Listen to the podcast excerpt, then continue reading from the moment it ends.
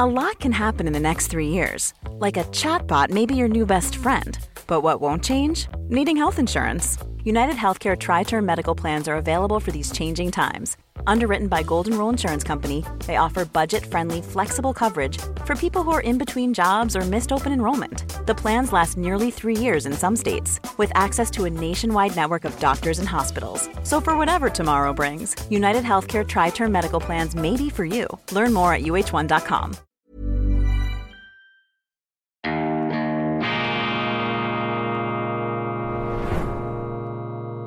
Diese Ausgabe von Weltwoche Daily wird Ihnen präsentiert von Kibun, dem Schweizer Pionier für gesundes Gehen und Stehen.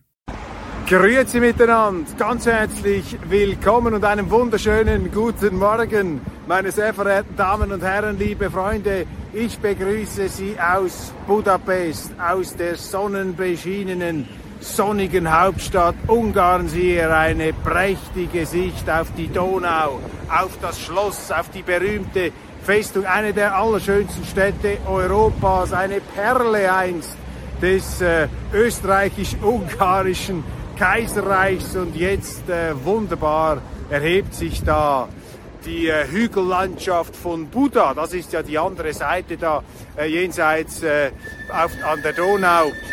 Am anderen Donauufer. Ich befinde mich hier auf der Pestseite. Das, was Sie da im Hintergrund aufragen sehen, ist Buda. Und ich begrüße Sie und alle meine Freunde in Deutschland, Österreich, von wo aus auch immer Sie uns zuschauen mögen, zur schweizerischen und internationalen Ausgabe von Weltwoche Daily, die andere Sicht. Unabhängig, kritisch, gut gelaunt, zuversichtlich und optimistisch. Wie kann man anders als optimistisch sein, wenn man vor so einer prächtigen Kulisse seine Sendung aufzeichnen darf? Es freut mich, dass Sie da sind.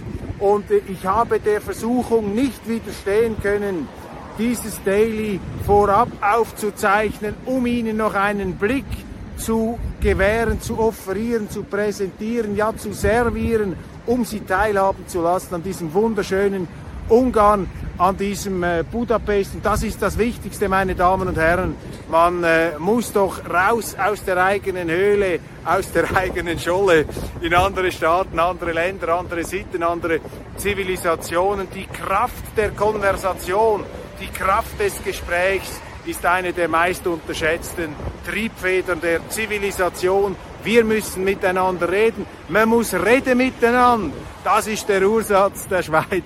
Das zeichnet uns aus, das beflügelt uns und mit so schönen Hintergrundbildern sendet sich auch viel, viel leichter. Also, das ist jetzt nicht in den frühen Morgenstunden hier in einem Hotelzimmer aufgenommen, sondern etwas früher, aber eben dafür viel, viel schöner. Was sind die Themen? Ich bin in Budapest auf Einladung der CPAC, das ist eine ungarisch-amerikanische gemeinsame Veranstaltung, die Konservativen Amerikas, die Republikanische Partei und auch die regierende Fidesz-Partei und die ihnen zugewandten Thinktanks, Universitäten, Institute, die haben hier in Ungarn veranstaltet. Eine große Konferenz, die dauert noch bis Sonntag, ich kann leider nur bis morgen früh bleiben. Und heute ähm, war ich hier, eine Konferenz, in der die Konservativen, die Amerikaner und die Ungarn, aber auch aus vielen anderen Ländern, aus Italien, aus Deutschland, aus Österreich sind sie gekommen, aus der Slowakei, aus Tschechien, wo die Konservativen eben nicht die Linken einmal die Standortbestimmung aus ihrer Sicht vornehmen. Und da hatte ich die große Ehre, eine Rede zu halten, zehn Minuten lang, strenge Begrenzung. Und äh, das war fantastisch ich war unterwegs im Blog Woke Culture. Ich musste mich mit dem Thema Woke auseinandersetzen, mit dieser äh, Political Correctness, die grassiert, mit diesem Hirngift, das uns und unseren Kindern auch in den Schulen und uns in den Medien, in der Politik verabreicht wird, dieses äh, ideologische, moralin verseuchte, falsche Denken. Eines meiner äh, Lieblingsthemen kann ich nicht sagen, aber eines jener Themen, mit denen man sich heute halt auseinandersetzen muss. Und ich habe darüber gesprochen und ich habe ähm, gesagt, ähm, dass äh, die Grünen und die Linken, die da so kritisiert werden an dieser Konferenz, also die Woke-Aktivisten von links, denen würde ich gar keinen so großen Vorwurf machen. Mich besorgten vielmehr die Woke Konservativen, also die Konservativen und die Bürgerlichen und die Liberalen, die diese unheilvolle Philosophie verbreiten, aufnehmen und dieses Virus hoch ansteckend in Umlauf bringen. Viktor Orban, der ungarische Ministerpräsident, hat in seiner Eröffnungsrede gesagt, diese Woke Culture, das sei ein menschengemachtes Virus aus den Labors von Brüssel. Ich finde das eine großartige Metapher, aber ich habe ihm trotzdem ein bisschen widersprochen. Ich habe gesagt, nein, diese Woke-Philosophie, die Illusion, der Mensch sei Gott, er redet von Gott, vom Höchsten, aber er meint eigentlich selber, also die, sich selber, diese Größenwahn, dieses Größenwahndenken, dieser moralisierende Absolutismus, diese Verabsolutierung der eigenen Weltsicht, der Woke-Leute, die eben keine Kompromisse sehen, sondern nur Kreuzzüge, die auch keine Gesprächspartner anerkennen wollen mit einer anderen Meinung, sondern überall nur Feinde sehen, eben diese ähm, gottlosen Pseudogötter, die sich da auf den Thron des Höchsten setzen möchten, die gab es natürlich schon lange und die sind, äh, seit wir denken können, unter uns. Ich habe dann gesagt, schon im Römischen Reich gab es sie. Das waren da die, die die Nichtgläubigen, die Ungläubigen, die Andersdenkenden, die Rebellen ans Kreuz genagelt haben. Dann natürlich die Inquisition, die war auch woke. Dann in der Reformation, als die Reformatoren auf den Scheiterhaufen landeten, französische Revolution, die Jakobiner, Tugendterror, auch da war man nicht mehr in der Lage, die andere Meinung gelten zu lassen. Und die größten Woke-Philosophien der Geschichte, die grauenvollsten, das waren die mörderischen Ideologien des internationalen und des nationalen Sozialismus. Die wollten eben beide ähm, eine Art Himmel auf Erden errichten, ein Paradies. Die Kommunisten wollten das Paradies einer gleichförmigen, gleichgeschalteten Einklassengesellschaft, wo es nur noch eine Klasse gibt und alle gleich sind, alle gleich arm. Und die Nationalsozialisten, sie wollten ein Paradies, wo es nur noch eine Rasse gibt wie Sie sagten. Also auch da eine Gleichschaltung, eine Gleichförmigkeit. Und wir wissen, wie das herausgekommen ist, meine Damen und Herren. Der Versuch, den Himmel auf Erden zu vollenden, die Ideologie über die Wirklichkeit zu stellen, das produziert die schlimmsten aller Höllen. Und darum ist diese Vogue-Philosophie gefährlich. Sie ist allerdings auch ein Produkt der Dekadenz und des wirtschaftlichen Überflusses und der Leichtsinnigkeit und der Leichtfertigkeit. Trotzdem, wir müssen das ernst nehmen. Das hat natürlich ernsthafte Gefahren. Aber ich habe gesagt hier in Budapest, dass mich weniger eben die linken Woke-Leute besorgen, weil die waren immer schon links, die Grünen und die, die Linken, die waren immer schon woke, Entschuldigung, woke waren sie.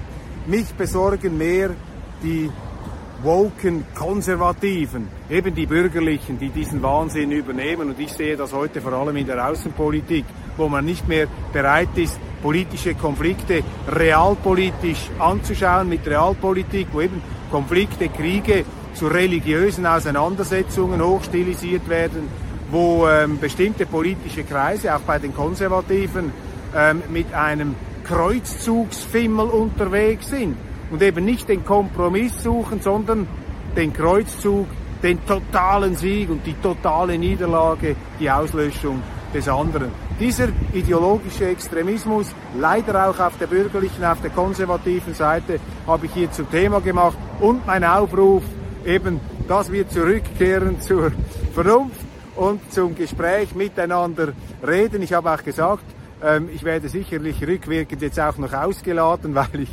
ähm, zuletzt in Berlin war, weniger deswegen, aber zuvor in Moskau, eben weil ich an die Kraft der Konversation, an die Kraft des Gesprächs glaube, an diese meist unterschätzte Triebfeder der Zivilisation. Hochinteressant, die Reaktionen sehr, sehr positiv. Das klingt jetzt nach Eigenlob, ist natürlich auch eine Art eins, wurde von sehr vielen Leuten angesprochen, auch von Amerikanern. Mein Eindruck war, die haben das ähm, etwas als befreiend empfunden, dass ich da die Neokons, vor allem die neokonservativen Superfrömmler, eben diese woken Konservativen kritisiert habe, diese Moralisierer, die da ihre Meinung verabsolutieren und mit allen Andersdenkenden auch nicht mehr reden wollen. Bin von slowakischen, tschechischen, ungarischen Publizisten, Gesprächsteilnehmern, hier auch Gästen angesprochen worden. Amerikaner habe ich schon erwähnt. Sogar ein Engländer hat mit mir über den Begriff Woke Conservatism ein Interview gemacht. Also ähm, ich bin da ähm, sehr positiv aufgenommen worden und bedanke mich auch an dieser Stelle ganz herzlich bei meinen Gastgebern. Die Konferenz, das war vielleicht speziell. Ich war einer der ganz wenigen, der diesen Krieg, den großen dröhnenden Elefanten in der Mitte des Zimmers überhaupt angesprochen hat. Alle anderen haben dieses Thema tunlichst ähm, umschifft.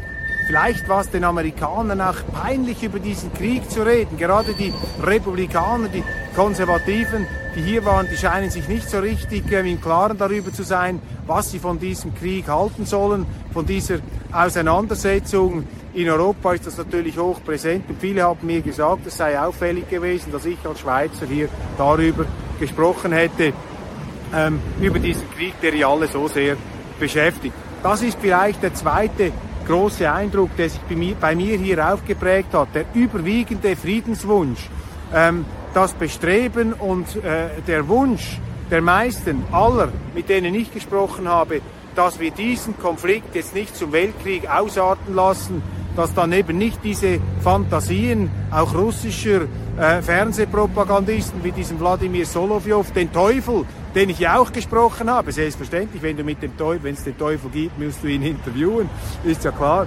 Ähm, dass solche Fantasien eben von radioaktiv verseuchten Monsterwellen ähm, Realität werden könnten. Viele hier, das hat mich äh, beruhigt, ähm, sind voller Sorge, dass dieser Krieg eben tatsächlich auch eine nukleare Dimension erreichen könnte. Nicht zuletzt auch nach den jüngsten Provokationen, diesen Drohnenattacken oder was immer das waren, gegen den Kreml ähm, da hat mir ein äh, slowakischer Kollege gesagt, ein sehr renommierter Journalist, Chefredaktor, hat mir gesagt, äh, er hoffe einfach, dass die Russen etwas gelassener bleiben als unsere Politiker, die da in einem Kriegsrausch äh, geradezu sich hinzugeben scheinen, hat auch in solchen äh, Begriffen gesprochen. Mir ist ja in Russland noch aufgefallen, dass in Russland die Fernsehleute, eben zum Beispiel dieser Propagandist ähm, Wladimir Solovjov, die reden so, wie bei uns einige Politiker reden. Und ähm, zum Glück reden die äh, russischen Politiker nicht so extrem wie ihre Fernsehleute. Unsere Politiker sind da viel emotionaler und zum Teil auch aggressiver in ihrer Rhetorik. Und äh, ich glaube einfach, dass äh, der Westen das nach wie vor sehr, sehr unterschätzt, was da alles passieren kann. Und es äh, gilt darauf hinzuwirken, den Frieden wieder herbeizuführen. Das war schon eine, ein Thema, eine, ein, ein Wunsch, eine, eine These oder eine Zukunftsperspektive, die äh, viele im Gespräch geäußert haben. Ich habe noch ein Interview gemacht mit Präsident Václav Klaus, dem ehemaligen Staatsoberhaupt von Tschechien, dem ehemaligen Ministerpräsidenten der Tschechoslowakei, ehemaligen Finanzminister und Wirtschaftsprofessor. Bitte schauen Sie sich das an auf Weltwoche Daily, eine Spezialsendung und es ist sehr, sehr eindrücklich, was dieser äh, große Freiheitskämpfer, der die Sowjetunion ja noch gekannt hat, unter den Russen gelitten hat, was der zu diesem Krieg zu sagen hat. Und seine Auffassungen decken sich weitgehend mit denen, die ich habe. Und äh, das heißt nicht, dass sie der Wahrheit entsprechen. Aber es ist doch äh, interessant, dass eben gerade die Leute, die unter den Russen noch am meisten gelitten haben, dass die eben hier zu gemäßigteren ähm, Sichtweisen tendieren. Ähm, ich wiederhole das hier gerne noch einmal. Kriege sind auch eine teuflische Verführung, meine Damen und Herren. Vor allem die Kriege, die man nicht selber führen muss, die Stellvertreterkriege, weil man dann dort den großen Max-Stellvertreter markieren kann, weil man dort den Gutmenschen geben kann, den moralischen Überflieger. Und darum ist es eben auch unverantwortlich, dass unsere Leute hier diesen Krieg ähm, eskalieren lassen und die Eskalation vorantreiben mit Waffenforderungen und mit der Forderung, die Neutralität preiszugeben. Man muss ihn ja nicht selber führen. Andere müssen sterben, andere gehen vor die Hunde, andere gehen zugrunde. Und das ist falsch, meine Damen und Herren. Meine tiefe Überzeugung, dass wir diesen Krieg so schnell wie möglich hinter uns bringen müssen. Und das schaffen wir nicht, wenn wir uns verbarrikadieren hinter irgendwelchen Dämonisierungen und Feindbildern. Die Dämonisierung der Russen ist zum Denkersatz in Europa geworden, in einem Europa. Sehr interessant. Da hat Yanis Varoufakis, der frühere Finanzminister und Rockstar, EU-Kritiker der Griechen, in einem Interview etwas sehr Interessantes gesagt. Es gibt ja einige, die jetzt festhalten, Europa, vor allem also nicht Europa, die EU sei so etwas ein Vasall der Vereinigten Staaten. Diese These haben Sie auch schon in der Weltwoche hören können, zum Beispiel Günther Verheugen, der ehemalige EU-Kommissar, hat gesagt, Europa ist ein Vasall, die EU ist ein Vasall. Varoufakis sagt, nein, ist kein Vasall. Vasallen hatten noch eine gewisse Eigenständigkeit und eigene Rechte. Europa, die EU ist ein Sklave der Vereinigten Staaten. Das ist nicht meine Meinung. Das ist die Meinung von Yanis Varoufakis. Aber wenn ich darüber nachdenke, liegt er so falsch mit seiner These nicht. Die EU-Staaten sind nicht da, sind nicht vorhanden. Diese Vereinheitlichung, das ist die These von Präsident Václav Klaus, diese Vereinheitlichung, diese Zusammenschnürung der europäischen Länder in der EU hat die EU geschwächt, hat ihre Stimme geschwächt. Und darum wird sie nicht gehört und darum sind auch die Interessen da nicht spürbar. Ich muss mich etwas entschuldigen für den Lärm hier ähm, an dieser äh, Kreuzung. Da fahren Trams durch, unzählige Autos. Hinten haben Sie den Schiffverkehr. Das ist das pulsierende Leben in Ungarn. Ein großartiges Land, meine Damen und Herren. Das sind für mich eben auch die Freiheitskämpfer hier, die sich von der sowjetischen Knote, Knute befreit haben, um jetzt da immer wieder vorgeführt und unter äh, schikaniert und, und geschuriegelt werden von der Europäischen Union. Die Ungarn ich empfehle Ihnen auch hier, gehen Sie nicht nur nach Moskau, gehen Sie auch nach Ungarn, gehen Sie nach Budapest, reden Sie mit den Leuten hier. Ungarn ja ein Land, das nach Kräften verteufelt wird durch unsere Medien, durch eine NZZ, durch den Blick, durch das Schweizer Fernsehen. Viktor Orban, der Ministerpräsident, ist sozusagen der Belzebub zu Putins Teufel. Ich meine, das ist doch alles ein Denken, das sich gar nicht mehr Denken nennen darf dieses Schwelgen in Feindbildern, in Stereotypen. Das ist eben das neue Höhlenmenschentum. Man zieht sich in die Höhle seiner eigenen Weltanschauung zurück und äh, beginnt sich hypnotisieren zu lassen von den Höhlenkritzeleien, die man selber dort angebracht hat. Man verwechselt die dann mit der Wirklichkeit. Raus aus der Höhle, raus aus der Scholle. Warum nicht nach Budapest? Was sind Themen, die ähm, in der Schweiz, in den Medien verhandelt werden? Ich äh, beobachte, dass nach wie vor ähm, die Komplizenschaft unserer Zeitungen mit den 1. Mai-Krawalanten ähm, und Chaoten zu reden gibt. Zum Beispiel die Sendung des Schweizer Fernsehens 10 vor 10 hat überhaupt nicht diese linksextremen Ausschreitungen thematisiert. Stattdessen kritisiert man die Polizei.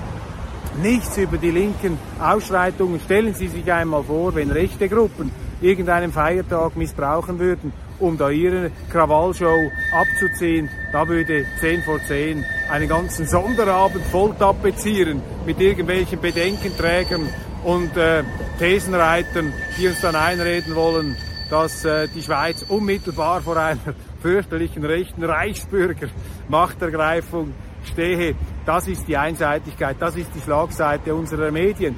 Ins gleiche Kapitel fällt natürlich, dass sie jetzt auf den früheren Bundespräsidenten und SVP-Bundesrat Uli Maurer losgehen. Warum? Weil er mit den Chinesen redet. Ich meine, um Himmels Willen, wo sind wir angekommen, meine Damen und Herren, wenn man mit niemandem mehr reden darf? Wenn es schon ein Verbrechen ist, wenn man mit den Russen redet, mit den Chinesen. Da ist eben dieses Höhlenbewohnertum. Das sind diese neuen Höhlenmenschen, die es nicht vertragen, wenn es Leute gibt, immer noch Leute gibt, die sich weigern, in diese Höhle, in diesen Schrebergarten des beschränkten Denkens hineinzukriechen und sich dort zu verbunkern. Die versuchen jetzt alle ähm, da in ihre Höhle hineinzupeitschen. Da dürfen wir nicht mitmachen und es ist ähm, im Grunde zutiefst unschweizerisch. Lassen Sie das im Grunde weg. Es ist zutiefst unschweizerisch, wenn man einem Schweizer, einem schweizerischen Politiker, der sich bemüht, die schweizerische Universalität der Neutralität auszuspielen, indem er mit den Chinesen redet, ja natürlich mit den Chinesen redet, äh, vor allem mit denen, weil mit denen auch immer weniger reden. Die Kraft des Gesprächs, die unterschätzte zivilisatorische Urkraft der Konversation, wenn sie nicht mehr miteinander reden, meine Damen und Herren, dann haben sie auch keine Zivilisation mehr, dann haben sie keine Welt mehr, dann haben sie nur noch Höhlenbewohner und ähm, Schollenkleber und Leute, die gefangen sind von ihrer eigenen Blase. Typisch, also wirklich charakteristisch, dass hier die Medien ausgerechnet auf Uli Maurer losgehen. Deutschland, ich habe mit vielen Deutschen gesprochen hier, große, ähm, großer Verdruss, große Trostlosigkeit, auch Aussichtslosigkeit. Man glaubt nicht, dass Deutschland da schnell wieder in die Gänge kommt. Man sieht Deutschland als den ganz großen Verlierer des äh, Kriegs. Man sieht Deutschland in dieser Nibelungentreue am Rockzipfel der Amerikaner auf dem Pfad zu einer Deindustrialisierung. Und auch Václav Klaus hat mir gesagt, er sei kurz- und mittelfristig sehr, sehr pessimistisch, langfristig schon optimistisch, aber das sei kein wirklicher Trost. Ja, nun, also keine besonders äh, erfreulichen Nachrichten da für Deutschland, die ich Ihnen geben kann. In den News habe ich jetzt nichts äh, besonders Spektakuläres entdeckt. Österreich, vielleicht das noch interessant. Ich höre, dass die Behörden ähm, offensichtlich es abgesehen haben, das haben mir Zuschauer von Ihnen geschrieben, äh, dass es die Behörden abgesehen hätten auf das Fernsehprogramm Auf 1, also ein dissidentes, äh, eine Fernsehstation, äh, die unter anderem kritisch sieht den Covidismus, den Covidismus, das ist eben, wenn man aus Covid eine Religion macht, eine Ideologie. Das Copyright für dieses Wort hat übrigens der äh, tschechische Ex-Präsident Václav Klaus. Covidismus auf eins. Ja, die machen jetzt auch nicht, die tanzen jetzt auch nicht mit in diesem linken Einheitsbrei. Und da scheinen nun also die österreichischen Behörden da denen Schwierigkeiten bereiten zu wollen. Das ist doch auch eine Schande, meine Damen und Herren, dass die freie Rede äh, bekämpft wird. Diese Woke-Ideologen, die überall Despotien erkennen, die sagen, Russland ist eine Diktatur, China ist eine Diktatur, wir sind die Demokratie, die verwandeln unsere Demokratien in Despotien, in, de, in Diktaturen durch ihre Intoleranz, durch ihre, durch ihre Meinungsmilitanz, durch ihren Einheitsbrei, durch ihre tyrannische, intolerante Gehabe. Diese, müssen, diese Leute müssen wir stoppen, diese Woke-Ideologen, eben diese Schießscharten-Augen und Guillotinen-Gesichter da, diese Inquisitoren, die dürfen wir da einfach nicht frei durchmarschieren lassen. Wir haben es in der Hand, meine Damen und Herren. Ungarn ist für mich, und das ist das letzte Thema dieser Sendung, Ungarn ist für mich ein Lichtblick im doppelten Sinne. Hier der Lichtblick auf der Donau, aber es ist eben auch der Lichtblick im heutigen Europa. Ungarn ist ein Land, das sich unter dieser Regierung widersetzt diesem Trend. Und diese Regierung wird genau deshalb natürlich so heftig angefeindet von den Linken. Es gibt auch viele internationale Kräfte, auch aus Amerika und überall, die sich da einmischen. Unsere Medien schreiben ja jeden noch so ähm, schwachen Oppositionellen da zum neuen Präsidenten hoch, einfach weil sie dagegen sind, dass dieser Viktor Orban nicht mitmacht bei diesem ganzen Gender-Wahnsinn, bei dieser Vogue-Spinnerei, weil er sagt, bei uns ist eine Frau noch eine Frau, ein Mann noch ein Mann und eine Ehe besteht aus Mann und Frau und Kinder sollen auch nicht da bombardiert werden mit dieser äh, Sexualisierung, mit dieser Geschlechterideologie des Gender. Ich meine, Spinnen sind mir eigentlich verrückt geworden. LGBTQAB+. Was ist eigentlich das Plus, meine Damen und Herren? Was ist eigentlich das Plus? bei diesem LGBTQ. Ich bin doch ein Plus. Ich habe mich immer als Bereicherung empfunden. Ich bin ein Plus. Wir alle sind ein Plus. Die, die selber denken, die sind ein Plus. Aber das Plus, was sie da an dieses Wortungetüm da angeklebt haben, das sehe ich als ganz großes Minus. Nein, die, die, die, die Ungarn machen einfach nicht mit. Sie verweigern sich dem. Und sie verweigern sich auch dieser Woke-Außenpolitik gegenüber Russland. Und die Ungarn sind nun wirklich die Letzten, die unter Verdacht stehen dürfen, hier irgendwelche heimlichen Sympathien für Aggressoren oder eben für Russen zu haben, unter denen sie so hart gelitten haben. Ungarn übrigens, und das bringt mich ganz an den Anfang dieser Sendung, Ungarn hat im Zweiten Weltkrieg ganz massiv gelitten. Nach Stalingrad hat hier in Budapest eine der brutalsten Schlachten äh, Städteschlachten des Zweiten Weltkriegs stattgefunden. So viel wurde da verwüstet, so viel wurde zerstört. Und diese Burg da oben, die lag in Trümmern. Und jetzt wird die wieder aufgebaut seit einigen Jahren. Und äh, die Regierung Orban hat das eigentlich wieder installiert, wie es früher war, dass der Regierungssitz da oben ist und das wunderschöne große Parlament, das ich Ihnen jetzt leider nicht zeigen kann, eines der schönsten Parlamentsgebäude Europas, das ist hier die Trennung der Gewalten. In der kommunistischen Zeit saßen eben die Regierenden im Parlament um dort die Parlamentarier zu kontrollieren und zu kuschonieren. Jetzt hat man Orban vorgeworfen, dass er da auf den Palasthügel zieht. Ja, typisch der Autokrat, der äh, Despot Orban. Dabei hat er nur das gemacht, was in äh, demokratischen Zeiten von Ungarn ähm, Sitte war, dass eben das Staatsoberhaupt bzw. die Regierung in der Burg saß und das Parlament frei, nicht behelligt von der Regierung, sein eigenes äh, Gebäude hatte. Das sind ungarische Reminiszenzen, das sind ungarische Facetten hier mit einem tollen Donau-Panorama. Und äh, ich äh, verabschiede mich jetzt aus der Botschaft, aus der Botschaft, sehen Sie, aus der, aus der Hauptstadt äh, Ungarns. Ich verabschiede mich aus Budapest. Das war die schweizerische und internationale Ausgabe von Weltwoche Daily. Nicht so früh am Morgen aufgezeichnet wie immer. Dafür haben Sie einen wunderschönen Hintergrund hier. Vielleicht noch ein letzter, langsamer, Sie hoffentlich nicht schwindlig drehender Schwenk. Da sehen Sie die Brücke hier, die Pest und Buda, Buda zu Budapest verbindet dann hier die äh, grünen Donaupromenaden. Es gibt auch viele Cafés hier, lockere Stimmung. Bisschen ähnlich wie in Moskau, eine gewisse Unbeschwertheit hier unter dieser äh, bürgerlichen Regierung Orban. Ich danke Ihnen für die Aufmerksamkeit. Äh, bleiben Sie dran. Am Wochenende dann wieder der Pragmatikus aus Wien. Ähm, die Sendung dort ein ganz wichtiges Thema. Fachkräftemangel. Ähm, was bringt unsere Migrationspolitik? Äh, Gespräche mit Experten, unter anderem habe ich getroffen den Rüd Koopmans, den niederländischen Migrationsspezialisten, der jetzt in Berlin lebt, habe ihn in München interviewt und äh, wir äh, treffen uns äh, morgen dann, äh, beziehungsweise am Wochenende, am Sonntagabend, zu dieser äh, Sendung ähm, im auf Servus TV. Bleiben Sie auch dort dran und natürlich bei der Weltwoche, wo wir auf diesem Kanal immer wieder neue Beiträge und hoffentlich interessante Akzente setzen. Machen Sie es gut, ein wunderschönes Wochenende schon mal von mir aus. Bleiben Sie uns gewogen, bleiben Sie gesprächsbereit. Die Kraft des Gesprächs ist die meist unterschätzte Triebfeder der Zivilisation. Wir müssen reden miteinander. Wo nicht mehr gesprochen wird miteinander, da endet die Zivilisation. Bis bald und wunderbare Zeiten.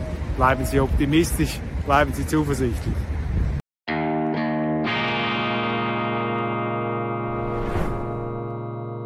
Diese Ausgabe von Weltwoche Daily wird Ihnen präsentiert von Kibun dem Schweizer Pionier für gesundes Gehen und Stehen. Tired of ads barging into your favorite news podcasts? Good news. Ad-free listening is available on Amazon Music. For all the music plus top podcasts included with your Prime membership. Stay up to date on everything newsworthy by downloading the Amazon Music app for free or go to amazon.com slash news ad free. That's amazon.com slash news ad free to catch up on the latest episodes without the ads.